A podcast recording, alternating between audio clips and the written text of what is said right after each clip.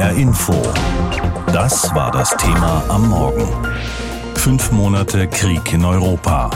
Perspektiven für die Ukraine. Seit gut 20 Wochen herrscht Krieg in der Ukraine. Übermorgen am Donnerstag beginnt die 21. Woche der Kämpfe. Ein Ende ist nicht absehbar und auch diesen Satz habe ich in den vergangenen Monaten schon häufig gesagt. Die Kämpfe finden mittlerweile zwar vor allem im Osten der Ukraine statt, Zwischendurch gibt es aber immer wieder auch mal Raketenangriffe in anderen Landesteilen. Und über all dem steht die Frage, wie lange soll das noch so weitergehen? Wann wird verhandelt und wann gibt's vielleicht einen Waffenstillstand? Darüber habe ich mit Wolfgang Richter gesprochen. Er ist Militärexperte bei der Stiftung Wissenschaft und Politik in Berlin und Oberst AD der Bundeswehr. Herr Richter, eine Zeit lang sah es ja so aus, als hätte die Armee der Ukraine einen Erfolg nach dem anderen erzielt. Die konnte auch Gebiete zurückerobern. In den letzten Wochen hören wir aber eher wieder von Erfolgen der russischen Armee im Osten der Ukraine. Ihre Einschätzung, wer hat denn im Moment die Oberhand? Naja, nun müssen wir erst mal sehen, dass die russischen Streitkräfte in der ersten Phase, im ersten Monat versucht haben, Kiew im Handstreich zu nehmen. Es ging eine falsche Lagebeurteilung voraus. Sie waren schlecht eingestellt, logistisch und taktisch und mussten sich letztlich zurückziehen. Doch sollte man das äh, nicht überbewerten, denn äh, die Russen haben dann aus diesen Fehlern gelernt und haben das gemacht, was sie verstehen. Sie haben im Osten, also im Donbass, sich dann mit ihrer Artillerie konzentriert auf sehr kleine Räume und haben sich dann dort mit einer großen lokalen Feuerüberlegenheit schrittweise vorgearbeitet. Und hier scheint sich also die Waage nun zugunsten der russischen äh, Streitkräfte geneigt zu haben. Der Raum Luhansk ist ja bereits erobert worden. Nun geht es um die verbleibenden Gebiete mhm. Von Donetsk. Man darf aber dabei nicht übersehen, dass ja doch im Süden die russischen Streitkräfte große Erfolge hatten. Sie haben einen großen äh, Korridor am Küstenstreifen des Asowschen Meers, aber auch des äh, Schwarzen Meers äh, erobert bis hin in den Raum Kherson bis kurz vor Mikolaev. Mhm und scheinen das auch konsolidiert zu haben. Dort ist übrigens auch der Raum, in dem Zelensky die Gegenoffensive angekündigt hat. Hier im Westen, da gibt's immer wieder Forderungen, die Ukraine müsste mit noch mehr Waffen, mit noch moderneren Waffen versorgt werden. Was bräuchte es denn aus Ihrer Sicht, um einen Wendepunkt in diesem Krieg zu erreichen? Oder ist es eine Diskussion, die Sie für vollkommen verfehlt halten? Also sie ist sicherlich nicht vollkommen verfehlt, denn es ist klar, dass die ukrainischen Streitkräfte materiell im Laufe der Zeit hohe Verluste in äh, Kauf nehmen mussten und äh, Lücken zu füllen sind. Das ist zwar auch bei den Russen der Fall, aber die haben halt noch sehr starke Ressourcen und Reserven, auf die sie zurückgreifen können während die ukrainischen Streitkräfte, was ihre Ressourcen betrifft, im Wesentlichen auf westliche Waffenlieferungen angewiesen sind. Hm. Das ist aber auch geschehen. Also ich meine, wir haben mittlerweile äh, vielleicht äh, um die 150 westliche Haubitzen in der Ukraine entweder zugesagt bekommen oder schon geliefert. Teile sind an der Front. Äh, das heißt, da sind schon große Lücken ausgefüllt worden. Dasselbe trifft zu für Mehrfachraketenwerfer, die ja doch ein hohes Potenzial haben, wenn es auch nur wenige in der Stückzahl sind. Mhm. Aber sie haben bereits Erfolge. Nur war nicht davor zu glauben, dass mit einzelnen Waffensystemen der große Wendepunkt erreicht wird. Sicher, die Widerstandsfähigkeit der Ukrainer kann verbessert werden. Aber am Ende hängt ja äh, ein Gefecht immer davon ab, wie gut man verschiedene Truppengattungen und Waffensysteme miteinander verknüpft, um daraus den besten Effekt zu erzielen. Und da äh, hält sich im Moment äh, aus meiner Sicht äh, die Fähigkeit beider Seiten die Waage. Ich befürchte, dass die Ressourcen auf der russischen Seite höher sind am Ende dass die Materialschlacht also weitergeht, ohne dass man eine Lösung oder eine, ein Ende absehen kann. Dann lassen Sie uns mal über diesen anderen Aspekt reden, der im Moment so aus dem Blickfeld geraten ist. Aus vielen Ländern wird seit Wochen gefordert, Russland und die Ukraine mögen doch endlich an den Verhandlungstisch kommen, um diesen Krieg zu beenden. Bislang sehen wir da aber keine Reaktion oder keine Bemühungen beider Seiten, zumindest nicht offiziell. Wie beurteilen Sie das denn, also was Verhandlungen angeht im Moment? Ja, zum einen gibt es natürlich immer wieder sogenannte Backchannels, das heißt nicht ganz öffentlich gemachte Verhandlungen, aber doch im Hintergrund äh, verhandeln hohe Beamte über beispielsweise den Gefangenenaustausch der ja auch gelegentlich stattfindet oder über Getreidelieferungen her. Die Türkei versucht sich einzuschalten. Das sind aber so kleine Felder, das ist ja noch nicht jetzt ja, der große Friedensvertrag, der da geschlossen wird. Absolut, absolut. Ja. Sie haben äh, völlig recht und ähm, wir haben ja die größeren Verhandlungen auf, im Blick auf eine Lösung des Krieges schon im Ende März erlebt, als Präsident Zelensky drei Vorschläge machte, nämlich erstens auf die NATO Mitgliedschaft der Ukraine zu verzichten. Zweitens territoriale Zugeständnisse machen zu wollen, die aber äh, im Blick auf die Krim für 15 Jahre zunächst mal herausgeschoben werden sollten, bis der endgültige Status geklärt werden würde. Mhm. Und beim Donbass wollte er mit dem äh, Präsidenten Putin direkt einen Sonderstatus verhandeln. Nun sind diese Verhandlungen nicht zu einem Ergebnis gekommen aus verschiedensten Gründen. Einmal geht es um Sicherheitsgarantien für die Ukraine. Es ist völlig klar, dass die Souveränität äh, gewahrt werden muss und dass es keinen äh, Diktatfrieden äh, geben kann. Auf der anderen Seite scheint es aber auch weitere Probleme gegeben zu haben, nachdem die Ukraine glaubte, sie könnte doch militärische Erfolge erzielen. Und es wurde dann ein anderes Narrativ ausgegeben, nämlich, dass man also alles zurückerobern könnte, auch den Donbass, auch die Krim etc. Und, also höre ich eine äh, gewisse Skepsis raus, was aktuelle ja, Verhandlungen angeht. Ja, da bin ich etwas skeptisch. Nun ist die militärische Lage mittlerweile wieder eine andere. Hm. Es ist völlig klar, dass die Materialschlacht wahrscheinlich auf diese Weise noch äh, Monate äh, hinausgezögert wird und dass es natürlich einen Frieden geben muss. Meine Vermutung ist, dass man auf diese drei Punkte, die Zelensky im März schon äh, vorgebracht hat, zurückkommen muss, um einen Kompromiss zu erzielen. Mhm. Und das Ganze müsste dann mit internationalen Sicherheitsgarantien für die Ukraine verbunden werden, die allerdings kaum militärischer Art sein können, denn keiner will hier in den Krieg einsteigen. Mhm. Aber man könnte ja eine solche Lösung verbinden mit der schrittweisen Aufhebung von Sanktionen, die man aber auch schnell wieder in Kraft setzen könnte, wenn denn eine solche Lösung dann äh, unterminiert würde. In diesem Krieg werden wir längst mit Zahlen konfrontiert, die nur schwer zu verdauen sind.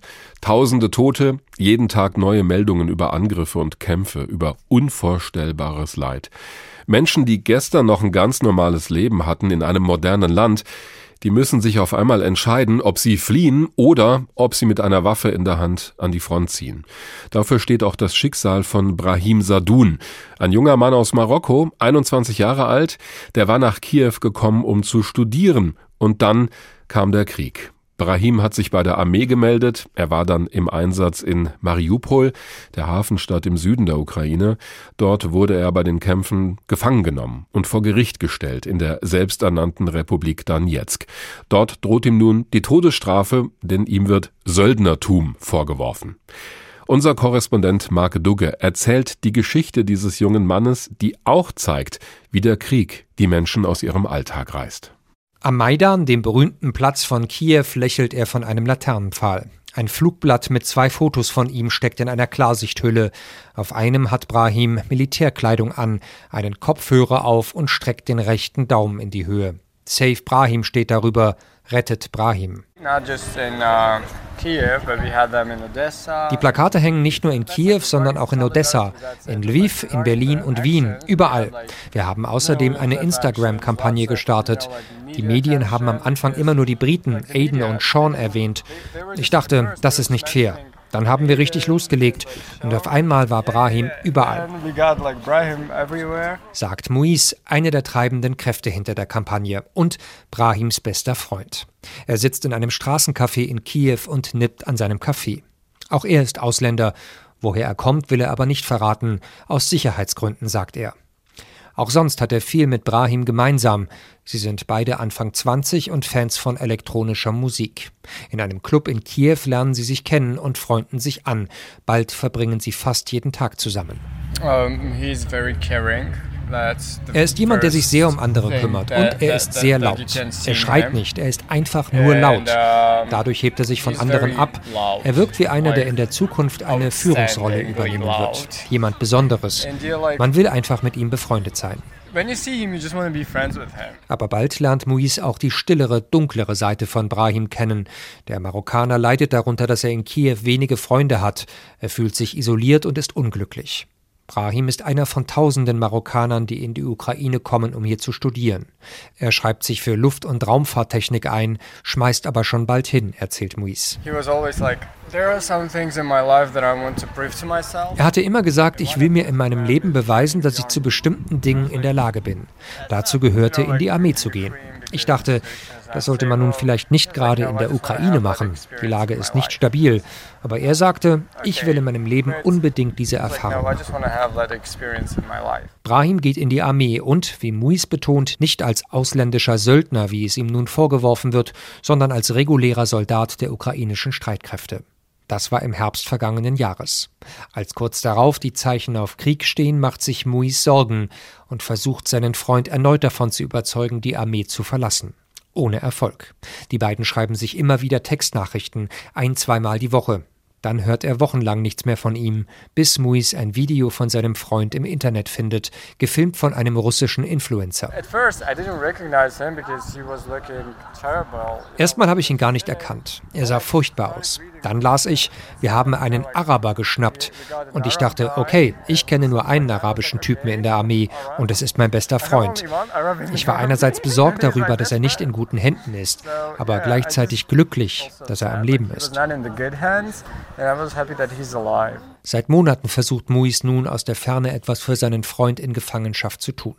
Er hat sich an Menschenrechtsgruppen gewandt, an ukrainische und an marokkanische Behörden, doch bisher ist nichts zu Brahims Gunsten passiert. Im Gegenteil. Vor einigen Tagen hat die selbsternannte Republik Donetsk ein Moratorium zur Todesstrafe wieder aufgehoben.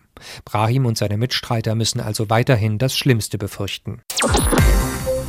Jeder einzelne Tag ist schwer zu ertragen, an dem Menschen sterben oder schwer verletzt werden, weil Krieg herrscht, mitten in Europa. Aber genau das ist die Realität seit beinahe fünf Monaten. Ende Februar hat Russland begonnen, die Ukraine anzugreifen. Manche haben schon aufgehört, die Tage seitdem zu zählen, weil es einfach so viele geworden sind. Und weil niemand weiß, wie lange dieser Krieg noch dauert. 20 Wochen sind es nun schon. Wir versuchen jeden Tag hier in HR Info so umfassend wie möglich zu informieren über die Lage, aber wir wagen ganz bewusst auch immer wieder den persönlichen, den subjektiven Blick in das Land. Wir reden mit Menschen, die in der Ukraine leben und die uns ihre ganz persönliche Sicht der Dinge schildern. Das tun wir regelmäßig mit Oksana Matischuk. Sie ist Germanistin und Leiterin der ukrainisch-deutschen Kulturgesellschaft Tschernowitz, das liegt im Westen der Ukraine. Wir haben heute Morgen miteinander gesprochen.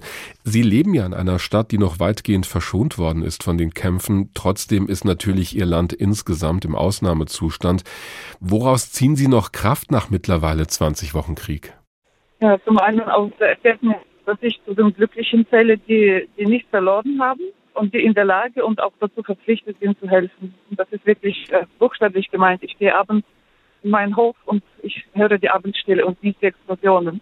Das ist natürlich auch eine Verpflichtung. Mhm. Aber ich muss auch sagen, ich habe wunderbare Kolleginnen und Kollegen, mit denen ich jetzt auch im Moment unterwegs bin nach Rumänien. Das sind die Gleichgesinnten, äh, ja, mit denen die Arbeit gemacht wird. Das ist meine, meine große Stütze. Oder wir sind uns gegenseitig, glaube ich, eine, eine große Stütze. Ja, das müssen Sie uns, glaube ich, noch mal kurz erklären. Für diejenigen, die jetzt nicht so intensiv unsere Berichterstattung verfolgt haben. Sie organisieren ja auch Hilfstransporte für andere Regionen in der Ukraine. Ja, also vieles kommt über Rumänien nach Tschernowitz beziehungsweise in die Region Tschernowitz, Tschernivtsi, aber vieles geht auch weiter. Wir haben inzwischen, ich meine, das universitäre Team hat ein, ein Netzwerk, freiwillige Helfer, die in andere Regionen fahren. Und ein Teil der Hilfsgüter bleibt natürlich in, in Tschernowitz. Wir haben sehr, sehr viele Geflüchtete. Ein Teil geht aber weiter. Ich könnte mir vorstellen, wenn Sie da so aktiv sind und wir merken ja auch gerade, Sie sind ja jetzt, wo wir miteinander reden, auch wieder unterwegs, hilft es auch, mit diesem Krieg irgendwie zurechtzukommen? Also sich halt ständig mit möglicher Hilfe zu beschäftigen? Ja, für mich ist es sowieso das Wichtigste. Die, die Aufgaben die geben meinem Tag äh, Struktur und die lenken mich davon ab, mich in das ganze Geschehen zu vertiefen. Sonst würde ich als normaler Mensch, glaube ich, nicht durchhalten. Gab es trotzdem schon mal Situationen, in denen auch Sie gedacht haben, jetzt hat mich der Mut verlassen, ich kann eigentlich gar nicht mehr? Ich glaube, so schlimm war das nicht, aber es ist schon manchmal morgens so, dass ich aufwache und denke, äh, nein, äh, schlafe lieber weiter, ich möchte nicht mit der Realität konfrontiert werden. Mhm. Aber das Pflichtgefühl ist schon eine sehr große Hilfe. Wenn Sie mit Menschen in Ihrer Stadt reden, aber auch mit anderen in der Ukraine, wenn Sie unterwegs sind, erleben Sie das so ähnlich, wie Sie das selber empfinden oder spüren Sie bei den Leuten nach so langer Zeit auch schon so eine Art Kriegsmüdigkeit? Also denken die auch vielleicht dran, aufzugeben und zu sagen, es geht nicht mehr?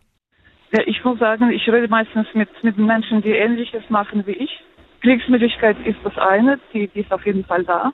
Aber das Aufgeben wäre in unserem Fall freiwilliger Selbstmord, woran wir nicht denken. Ja, bei uns in Deutschland fordern ja manche möglichst bald auf Verhandlungen zu setzen, damit dieser Krieg endlich aufhört. Wie wird es in der Ukraine debattiert? Was erleben Sie da? Ja, ja für uns ist, ist schon seit, seit nicht seit dem Beginn dieses Krieges, schon, schon seit Jahr, Jahrhunderten äh, klar, man kann mit Russland nicht verhandeln. Also man kann nur dagegen vorgehen, man kann nur kämpfen und hoffen, dass man auch unterstützt wird. Die Verhandlungen sind leider, leider kein Weg, in diesem Krieg nicht. Und wir schauen uns jetzt die militärische Lage etwas genauer an. In der Ostukraine ist die russische Armee ja Kilometer für Kilometer vorgerückt in den vergangenen Wochen, während Kiew eine Gegenoffensive angekündigt hat im Süden des Landes. Gleichzeitig hat es in den vergangenen Wochen immer wieder Meldungen gegeben über ukrainische Angriffe mit neuen Waffen beziehungsweise auch Raketenwerfern die der Westen geliefert hat, während der Kreml dann wiederum sagt, schon mehrere solcher neuen Waffensysteme zerstört zu haben. Eine Lage, die wir uns jetzt näher einschätzen lassen von einem, der sich bestens auskennt als General AD und unter anderem auch als ehemaliges Mitglied des NATO-Ukraine-Ausschusses. Harald Kujat, guten Morgen. Guten Morgen, ich grüße Sie. Auch heute gibt es wieder massiven Beschuss auf die ukrainische Region Sumi, das ist der Norden des Landes. Ja. Wie schätzen Sie allgemein die aktuelle militärische Lage im Moment ein? Ja, was wir sehen, ist, dass die russischen Streitkräfte ihre Offensive im Donbass, also in den beiden Regionen Donetsk und Luhansk fortsetzen. Das Ziel ist offensichtlich, den russischen Einfluss auf die ehemaligen Verwaltung, bis auf die ehemaligen Verwaltungsgrenzen dieser beiden Regionen auszudehnen. Das äh, Zweite ist äh, auch genauso wichtig, dass die Verbindung über Kertsch, Brücke Kertsch nach Russland hin und die Verbindung zur Krim natürlich. Dabei spielt im Übrigen Cherson von der Stadt, die im Augenblick immer wieder im Gespräch ist, im Süden des Landes, im ja. Süden des Landes eine wichtige Rolle, weil sie die Wasserversorgung für die Krim sicherstellt. Die hatte die Ukraine 2015 abgestellt. Das ist ein wirtschaftlich ganz wichtiger Stützpunkt für, für Russland dort. Also die Frage ist dann, ob Russland über den Donbass hinaus die Offensive fortsetzt, einschließlich Odessa und bis an die Grenze von Transnistrien. Transnistrien mhm. ist ja besetzt von russischen Streitkräften. In jedem Fall gehe ich davon aus, dass nachdem diese russischen Ziele erreicht sind, Russland möglicherweise sagen wird, wir haben das Ziel unserer, wie Sie es nennen, begrenzten militärischen Operation erreicht und sie werden die Kampfhandlung zunächst einstellen. Die Frage ist ja im Moment auch, inwiefern die Ukraine diesem russischen Angriff weiterhin was entgegensetzen kann. In diesem Zusammenhang ist die Frage interessant, weil wir darüber ja auch seit Tagen ja. immer wieder Meldungen hören. Welche Wirkungen haben die westlichen Waffensysteme in der Ukraine? Ja, einige Waffensysteme haben schon eine Wirkung. Dazu gehört das Mehrfachraketenwerfersystem, das die Vereinigten Staaten geliefert haben. Obwohl man immer wieder betonen muss, auch die Ukraine verfügte bei Kriegsbeginn über ähnliche Waffensysteme, mehr als 500 sogar. Jetzt sind es vielleicht noch 250, 300 davon, russische Systeme, die genauso zerstörerisch sind, wenn sie auch nicht so treffgenau sind. Man muss eben immer berücksichtigen, dass die ukrainischen Streitkräfte ihre Ziele aus der amerikanischen Aufklärung beziehen, die sehr, sehr genau ist und damit erreichen sie natürlich eine größere Wirkung. Aber es sind keine Wunderwaffen, wie also einige Medien bei uns geschrieben haben. Sie sind wirksam, aber sie werden keine Wende einleiten in diesem Krieg. Das muss man immer wieder betonen. Wie steht es um die Meldungen, die wir aus dem Kreml immer wieder hören, dass viele westliche Waffensysteme, Raketen, Werfer, Haubitzen zerstört werden, regelmäßig? Naja, es ist schon so, dass nach einer gewissen Zeit, ich will jetzt keine, keine genauen Zeitpunkt nennen, aber doch nach einer gewissen Zeit die Masse der westlichen Waffensysteme entweder zerstört sind oder sogar in russische Hände gefallen sind.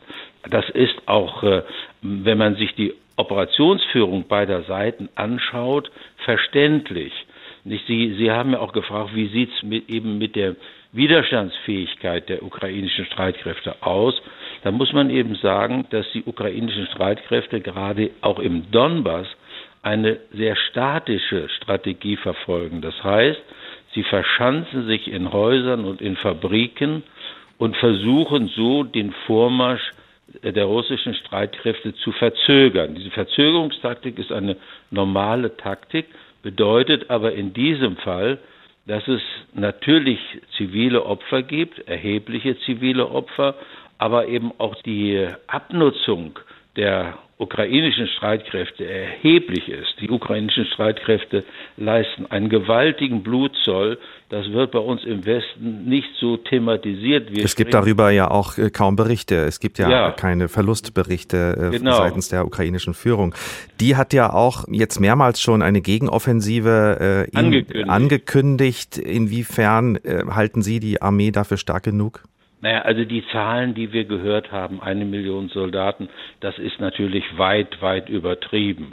Aber zwei Dinge sind in diesem Zusammenhang wichtig, anders als das, was ich eben beschrieben habe, nämlich diesen diese statische Taktik, die die ukrainischen Streitkräfte anwenden, die Verzögerung, wäre dies eine sehr mobile, eine sehr bewegliche, flexible Taktik. Ich bin mir nicht hundertprozentig sicher, ob die ukrainischen Streitkräfte noch genügend Verbände haben, um diese Taktik anzuwenden. Auf jeden Fall bereiten sich offensichtlich die russischen Streitkräfte auf eine solche Offensive vor. Sie bauen ihre Verteidigungsstellung in diesem Raum aus. Aber man muss das Ganze immer vom Ende her sehen. Natürlich setzen die Russen ihren Vormarsch sozusagen zwar langsam, aber stetig und systematisch fort. Und die Ukrainer erzielen Geländegewinne punktuell hier und dort und sie kämpfen tapfer und auch sehr geschickt. Aber entscheidend ist, ob wirklich eine militärische Entscheidung zugunsten, jedenfalls in diesem begrenzten Raum, muss man immer wieder sagen, zugunsten Russlands am Ende ausfällt oder zugunsten der Ukraine. Die Frage bleibt für Sie auch noch offen zu diesem Zeitpunkt. Zu diesem Zeitpunkt ist sie mhm. offen. Aber die Vorteile liegen eindeutig auf der russischen Seite, das muss man sagen. HR Info. Das Thema. Wer es hört, hat mehr zu sagen.